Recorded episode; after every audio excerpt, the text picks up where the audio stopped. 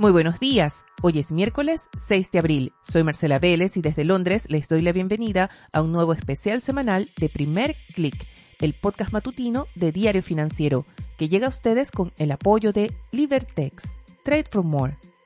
La industria de la tecnología financiera, la industria fintech, es una de las que ha crecido con mayor dinamismo en el país en los últimos años. Si el año pasado había 180 empresas en este sector, ahora ya se contabilizan unas 230. Su acelerado crecimiento no ha pasado desapercibido. El ministro de Hacienda, Mario Marcel, podríamos decir que es uno de los más interesados en regular a este sector. Ya cuando era presidente del Banco Central, expuso ante inversionistas la necesidad de una ley de inclusión financiera y fintech. Y ahora también en una presentación reciente, en un par de presentaciones recientes en realidad, ha incluido el trámite de esta ley como una de las prioridades para el mercado de capitales. Sobre este y otros temas conversé con Ángel Sierra, director ejecutivo de Finte Chile, la asociación que agrupa a las empresas de esta industria. Y los invito a escuchar nuestra conversación en la que abordamos no solo la necesidad de que se tramite y apruebe esta ley, sino otras regulaciones, pero también las expectativas de fusiones y adquisiciones el impacto del proyecto de moneda digital del Banco Central, los sectores donde todavía hay oportunidad para crecer y sí, también la preocupación que genera algunas propuestas que avanzan en la Convención Constitucional. Escuchemos. ¿Cuáles son las expectativas que tienen ustedes como fintech de la agenda del gobierno y han tenido contactos con ellos, han conversado respecto a esta agenda? Hola Marcela, sí, pues antes que nada, muchas gracias por la invitación. Y, y bueno, respondiendo a tu pregunta, el gran desafío que tenemos en este minuto es avanzar cuanto antes con dos normativas, dos eh, proyectos de ley muy importantes para la industria. El primero, la ley FinTech, como todos, eh, por los que no sepan, un proyecto de ley que ingresó en septiembre del año pasado y que da marco jurídico a ciertos tipos de eh, plataformas que no tienen regulación y adicionalmente crea toda la gobernanza de lo que eh, mundialmente se llamaba como Open Banking, Open Finance y finanzas abiertas. Entonces, eso primero con un poco de contexto. Este trámite ya superó la primera etapa, vamos por un segundo trámite constitucional y eh, lo, lo interesante que sucedió en los últimos días son las señales que ya empieza a dar el Ministerio de Hacienda y el Banco Central en cuanto a la prioridad que tiene el proyecto de ley. De hecho, llama la atención que una reciente presentación de prioridades de la agenda del Ministerio de Hacienda ante, ante la Comisión de Hacienda del Senado, la ley FinTech está en primera línea. Así que acá, ¿qué es lo importante? Mantener, mantener ese, ese interés y más que interés es concretar en los hechos con una ley FinTech que ojalá no vaya más allá de julio.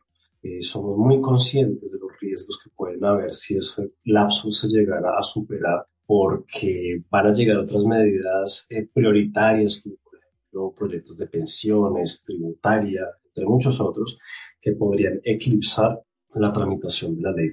Así que ese primer proyecto muy, muy importante y en paralelo también avanza el proyecto de ley de deuda consolidada un proyecto con el cual Chile está debe hace ya 11 años, que finalmente, o más que finalmente, nuevamente el gobierno Piñera envió al Congreso un muy buen proyecto que desde nuestro punto de vista está impecable, que ataca directamente un gran problema que tiene el país llamado sobreendeudamiento y el cual, al igual que el FinTech, Banco Central, Ministerio de Hacienda y CMF, me había mencionado previamente la CMF, todos totalmente alineados en seguir perfeccionando el sistema financiero, dado los desafíos que ha traído la tecnología. Así que te diría que esos son los desafíos clave en donde estamos concentrados, estamos ya estableciendo los puentes efectivamente con el gobierno para eh, seguir eh, eh, entregándoles información de cómo evoluciona la industria para que de nuevo avancemos con celeridad con estos proyectos de ley.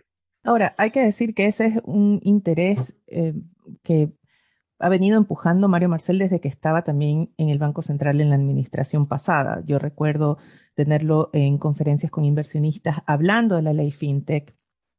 hablando también del proyecto de ley de deuda consolidada, de la importancia, o sea, los dos proyectos que estás mencionando han estado en la agenda, no sé si de este gobierno, pero personalmente de Mario Marcel desde hace mucho.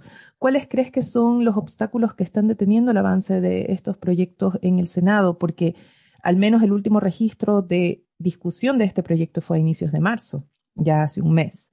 Y todavía había algunas Em, algunos peros, por ponerlo en simple, respecto a que primero se necesita un catastro de la fintech, que todavía se necesita primero definir qué es una fintech. ¿Crees que nos estamos enredando mucho en ese trámite? Sí, buen punto, Marcela. Bueno, diferenciar que hubo dos momentos. Entró en septiembre ya estamos a abril y qué ha sucedido. Entre septiembre y previo al cambio de gobierno, efectivamente hubo, eh, o más bien, cuando entró al Senado, hubo una serie de situaciones que por términos de fin de gobierno y cuestiones políticas eh, se tuvo que dilatar la discusión, hay que decirlo con todas sus letras de qué sucedió. Y ya cuando entramos en el área chica y empieza la discusión en detalle, por así decirlo, eh, sí se empiezan a levantar eh, reparos al proyecto de ley en cuanto a condicionamientos quizás eh, respecto a avanzar con la ley FinTech dado que no existen otras normativas. Por ejemplo, desde el sector financiero tradicional levantan que una normativa de protección de datos y una normativa de ciberseguridad deben ser obligatorios para que avance la ley FinTech. Tema que nosotros eh, no compartimos, no compartimos en lo más mínimo, porque hacer una afirmación, una sugerencia de este tipo sería lo mismo que decirle a toda la dinámica económica digital que detenga sus operaciones. Entonces, eh, hoy las fintechs son una realidad en Chile. hay más de 230, 230 empresas operativas haciendo remesas, financiamiento, compra-venta de criptomonedas. Toda la panorámica fintech de cualquier país del mundo es, opera, hoy la tenemos en Chile.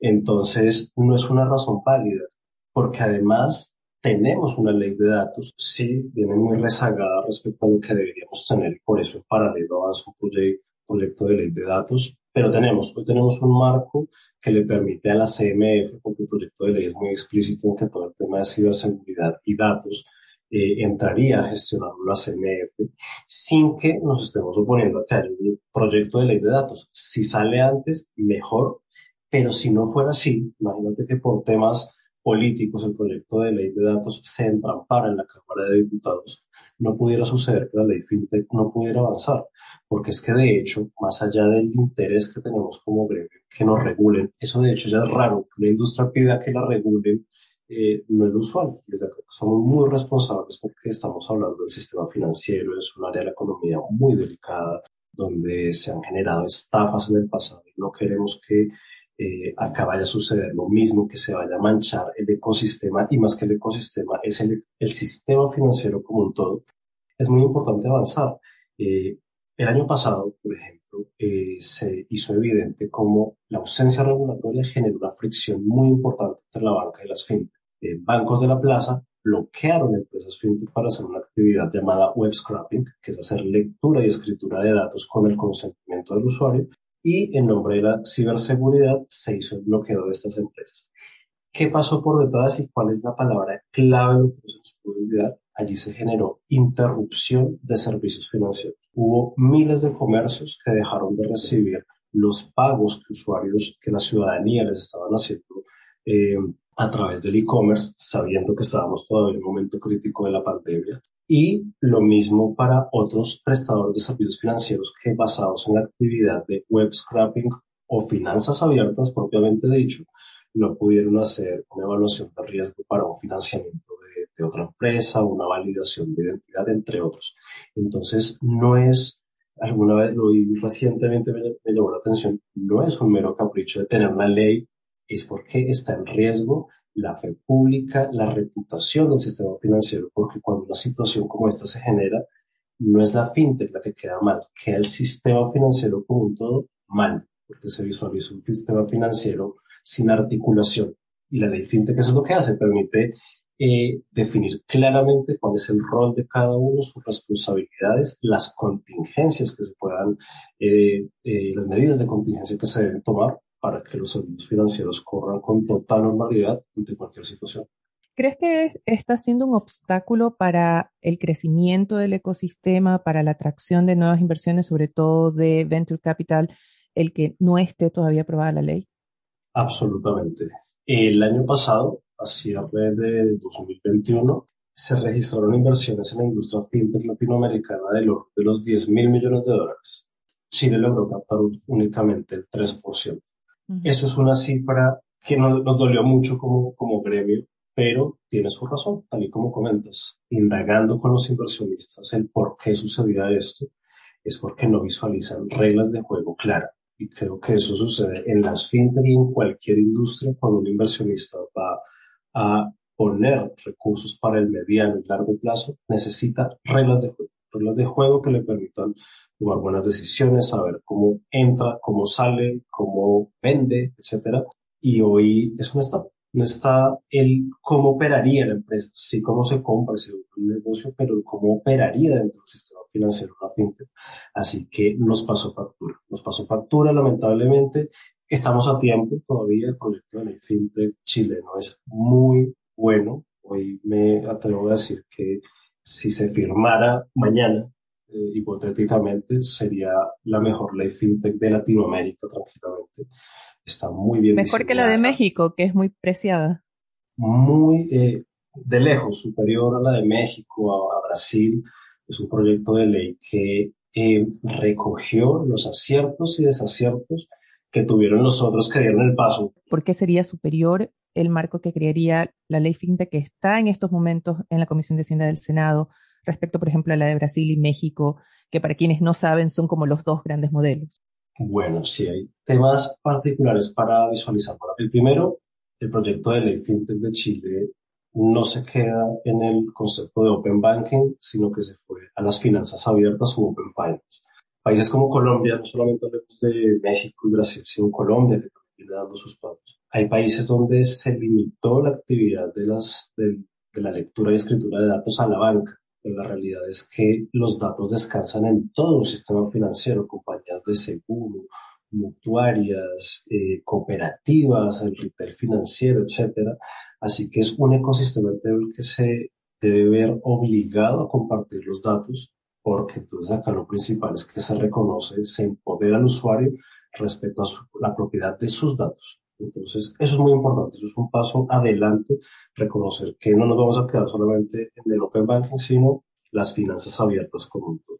Segundo elemento clave, el mismo proyecto de ley lo dice en su título, eh, innovación y competencia del sistema financiero. O sea, es un proyecto que tiene por intención generar mayor competencia, descomprimir la concentración de los servicios financieros y tiene medidas orientadas a la libre competencia, como por ejemplo el darle la potestad a la CDF para que apruebe el rechazo o el cierre de una cuenta bancaria o una empresa fintech. Hoy en Chile tenemos una problemática muy grande porque los bancos están negando o cerrando cuentas de empresas fintech sin justificación. Entonces, esto lo hace muy complejo porque hay empresas que vienen operando muy bien, con buenas tasas de crecimiento, y de un momento a otro, si le cortan la cuenta bancaria, le quitaste el oxígeno. Una empresa del sistema financiero que no se puede conectar con él es complicado y lo hace. El proyecto de ley reconoce esta, este rol de la CMF y, le, y permite que un tercero ya empiece a poner orden en la casa. Hoy está eh, eh, eh, al, libre, al libre albedrío de la, de la banca. Y esto ya da marcos, da certezas para que las empresas puedan operar y no se vean comprometidas en el mediano plazo frente a inversiones que han hecho. Y en ese sentido, ¿crees que la ley también ayudaría a que las fintech que ya están operativas, esas 230 empresas que mencionaste, puedan crecer? ¿Crees que el no tenerla aprobada también es de alguna forma un freno para su crecimiento? Sí, por supuesto, esto va conectado con lo que mencionábamos eh, hace, un, hace un momento atrás, y es que los inversionistas están muy atentos a cómo se desarrollan los marcos regulatorios en fintech en particular. Hoy los fondos de inversión de capital de riesgo ya no son locales, sino que son regionales. Hoy ya el fondo de, de, capital de riesgo X está mirando la alianza del, del Pacífico como un todo y donde ve que hay ventajas competitivas y comparativas, tiene más incentivos para irse hacia allá. Entonces, si acá, por ejemplo, diéramos ese paso, sin lugar a dudas, los inversionistas saben que está el proyecto dando vueltas, pero no se concreta. Y tan pronto se dé la noticia, estamos seguros que viene un importante flujo de inversiones hacia las empresas, lo cual va a redundar en su crecimiento, no solamente local, sino a nivel internacional. Porque entonces también, ¿qué sucede? Cuando una empresa chilena se regula, sabiendo que Chile tiene un mercado financiero desarrollado respecto a lo que es Latinoamérica, puede exportar mejores prácticas y servicios financieros en sí. Una realidad que visualizamos en la asociación es que el 70% de las empresas fintech que están en el país están con planes de internacionalización. Y no porque se quieran ir de Chile, sino porque el mercado es acotado y necesitan ir a México, Colombia para tener eh, mayor eh, masa crítica para que sus negocios sigan, sigan creciendo y sean rentables. ¿Y en qué áreas están viendo más crecimiento dentro de su industria? Te podría mencionar tres frentes que, que aceleran, aceleran más que los otros. La digitalización del efectivo es una realidad recientemente publicado por la CMF, ya los medios de pago superaron finalmente el efectivo. Y para procesar todo ese, dinero digital se necesitan PSPs, se necesitan emisores de prepago, se necesitan iniciadores de pago y eso en otras palabras se traduce, se necesitan fintechs. Creemos que este fenómeno se va a seguir acelerando. Bien mencionabas, por ejemplo, el peso digital del Banco Central. Ese peso digital en todo caso en algún momento va a tener que ser más que procesado, conciliado por un comercio. Y ahí se van a necesitar fintechs para tener muy buenas cuadraturas de cara a que un comercio pueda saber quién le pagó, quién está en deuda y todas las herramientas de, de gestión. Entonces, primero, pagos. Ahí viene algo muy importante. Recién se superó el umbral del 50% en cuanto a uso de medios de pago tarjetas y otros frente al efectivo, nos queda otro 50% por crecer. Así que tremenda oportunidad el mundo de pagos. El segundo, financiamiento, sobre todo financiamiento a PYME. Al cierre del año 2020 estamos esperando que venga, se publique próximamente la estadística del 2021, pero a cierre de 2020 las fintech chilenas alcanzaron a financiar algo más de 850 millones de dólares a pymes del país. Si bien esto es un número, llamémoslo marginal frente al total de financiamiento que puede hacer el sistema financiero, lo cierto es que los, las tasas de crecimiento a las que vienen em, creciendo, valga la redundancia, estas empresas, es del orden del 60, 70% inclusive. Así que si extrapolamos eso a largo plazo, tenemos algo importante allí teniendo claro que en Chile tenemos algo más de 900 mil pymes, que no todas, se hizo evidente en la pandemia, pudieron acceder a eh, auxilios como el FOGAPE o todavía no están bajo el, radar de la banca por X o Y circunstancia, porque están muy alejados de sus sucursales o porque sencillamente pueden no ser rentables para, el negocio.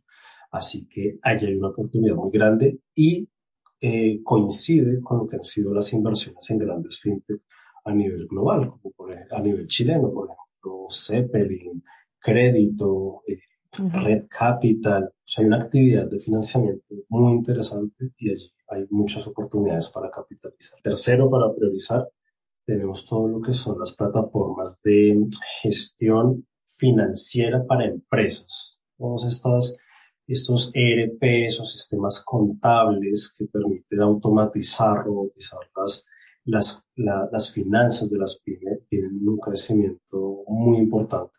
Entonces allí las fintech han encontrado una oportunidad muy grande, están profesionalizando la administración de una pyme, sabiendo que no hay para pagar un gerente de administración, pero con un software organiza todo esto. Entonces, en esas tres creo que están las grandes oportunidades y aún así todos están haciendo, en todos hay, hay brechas enormes, solamente para cerrar la vertical más chica que tenemos en este momento en fintech en el país es InsurTech.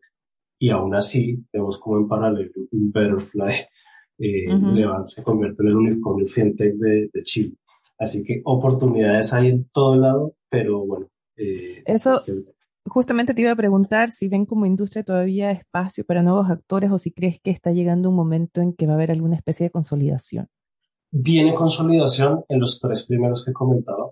Entonces, donde va más adelante, vienen más inversiones y por ende, cuando hay más inversiones, efectivamente vienen los M&A, empiezan las compras, las fusiones, etcétera, y viene la consolidación.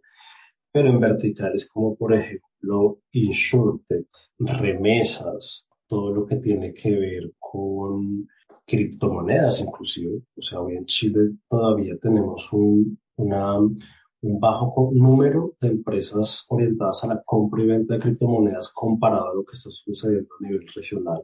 Allí te diría que van a venir cosas muy interesantes porque las oportunidades son muy grandes. Solo para que te des una idea, Chile tiene algo más de 67 compañías de seguro.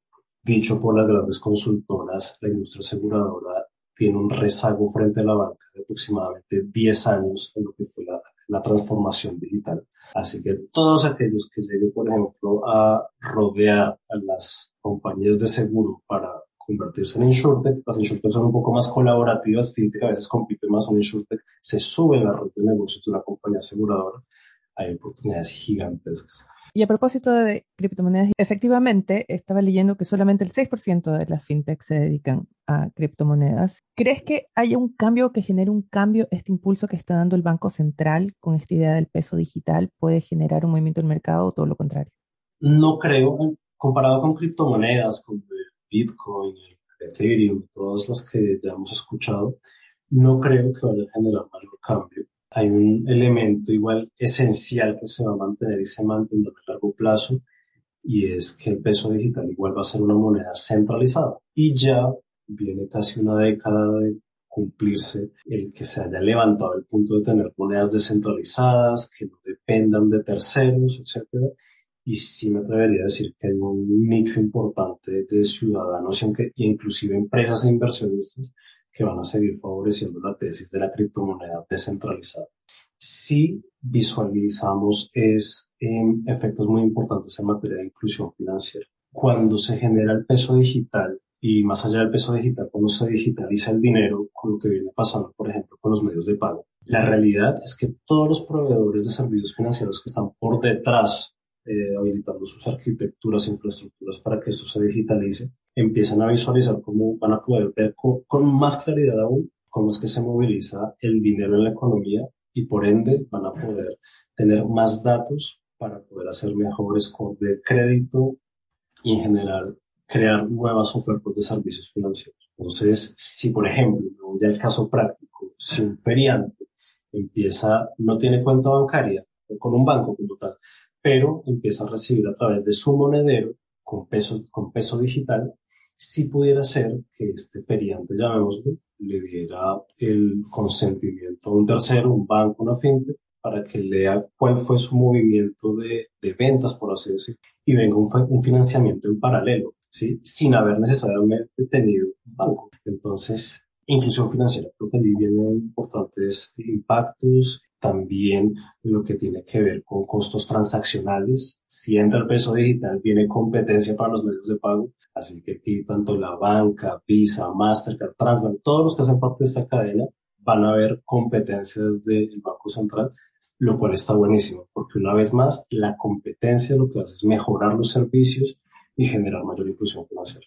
Y por último, y porque sé que muchos de los que escuchan Primer Click son parte de ese nicho que mencionabas, interesado en criptomonedas. ¿Creen que también, eh, bueno, no sé qué han conversado ustedes con los reguladores o cuál es la perspectiva de la industria respecto a una regulación de los criptoactivos en Chile? El proyecto de ley FinTech es una muy buena noticia, como comentas, para todos los que tienen criptomonedas. Va a entrar a regular a la empresa que permite la compra-venta, es decir, el exchange.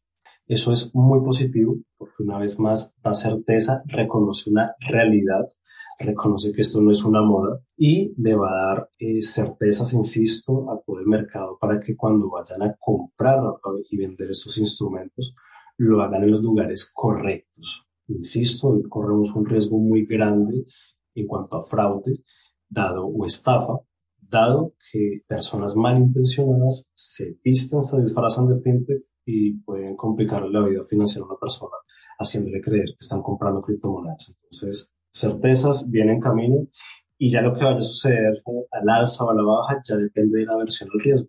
Me preguntan, me, estoy adelantando si le ibas a preguntar y si no lo digo, que si va a subir o bajar. Lo no, no te iba a preguntar eso. Perfecto, pero lo que sí puedo decir es que hay que trabajar en paralelo y muy importante, que además de la ley FinTech, próximamente vengan iniciativas del gobierno en materia de educación financiera, porque si hoy tenemos un alfabetismo financiero, dicho por la última encuesta de la Universidad Católica, del 65% a nivel país, con eh, conceptos básicos como tasas de interés, entre otros, ni se imaginan el analfabetismo financiero que puede haber respecto a la dinámica fintech. Las criptomonedas, cómo se mueven. Entonces, eso es un trabajo mancomunado, colaborativo, público-privado, para empezar a enseñar a la ciudadanía cómo operan estas, estas monedas, cómo van a operar el peso digital, etcétera. Ese es muy buen punto. Y para terminar, optimista o pesimista sobre este y el próximo año y por qué. A nivel industria, lo veo con optimismo. A nivel de servicios financieros, no solamente las fintechs, sino el sistema financiero tradicional. Y las, y las razones son medianamente evidentes. La, la tecnología permite eficiencias en materia de tarifas en los servicios financieros permite mayor alcance geográfico para prestar servicios financieros y permite mayor velocidad en la entrega, en la atención para el servicio financiero. Entonces, independiente del contexto, eh, van a estar, va a estar la necesidad de financiamiento. Si, por ejemplo, tuviéramos una, una crisis económica, la reactivación va demandar eh, financiamiento no solamente del, del segmento tradicional, sino de fintech, por ejemplo y allí van a estar todas estas plataformas que tienen estructuras mucho más livianas y que les permite ser mucho más rentables y cuidar su salud financiera como empresa. Pues eso en primera instancia respecto a la industria. A nivel país es una gran incógnita, es inevitable y, eso, por ejemplo, también es otro elemento que un inversionista empieza también a ponderar si ya hablamos de fintech, no solamente la ley, sino que va a pasar en los próximos días con la convención. Si, si bien somos apolíticos, llamémoslo desde los gremios, que colaboramos con todos los gobiernos para el bien del país, sí es una realidad eh, que se ha plasmado en los medios de comunicación, las ambigüedades que se empiezan, se empiezan a generar en torno a la convención, y eso sin lugar a dudas puede ser en algún momento el factor decisivo para que un inversionista avance, invierta o inclusive que una fintech u otro tipo de empresas, no solamente fintechs, se vayan del país, eh, porque se alteran las reglas de juego. Por ahora, hasta ahora, ¿están preocupados? Como gremio, como te digo, somos apolíticos, observan. Yo personalmente sí lo, sí lo estoy, ya quitándome el sombrero de la asociación. Sí creo que es una... Dos cosas. Uno, nos está escuchando iniciativas populares que consiguieron las firmas y eh, vienen muchas cosas, vienen desde el mundo emprendedor y simplemente de tajo fueron rechazadas, así como se empiezan a aprobar eh, iniciativas que por experiencias en otros países o históricas quizás no vayan a dar los resultados esperados. Entonces, sí, indudablemente generan eh, un ambiente de incertidumbre, pero bueno, hay que esperar a que se, se concreten los hechos para sí tomar decisiones, pero es innegable que hay un ambiente de incertidumbre y todo el mundo está muy atento a lo que va a suceder. Como ven, no son solo los sectores económicos tradicionales, las grandes empresas las que están preocupadas por los avances de ciertas propuestas en la Convención Constitucional, sino también los emprendedores, también las startups y nuevos sectores de la economía. Como siempre, les doy las gracias por su audiencia. Los invito a que si encontraron útil este podcast, nos ayuden a crecer, pasen la voz, denos también su calificación en cualquiera sea la plataforma que estén escuchando este podcast. Los invito también a que sean actualizados de las noticias del día visitando nuestro sitio web de f.cl. Recuerden, primer clic llega a ustedes con el apoyo de Libertex, Trade for More. No dejen de escribirme a través de mi cuenta de Twitter, arroba Marcela Vélez, o a través de mi correo electrónico mveles, arroba Mañana regresamos con nuestra programación habitual con la información de apertura de los mercados. Por ahora les deseo que tengan un buen día. Nosotros nos reencontramos mañana.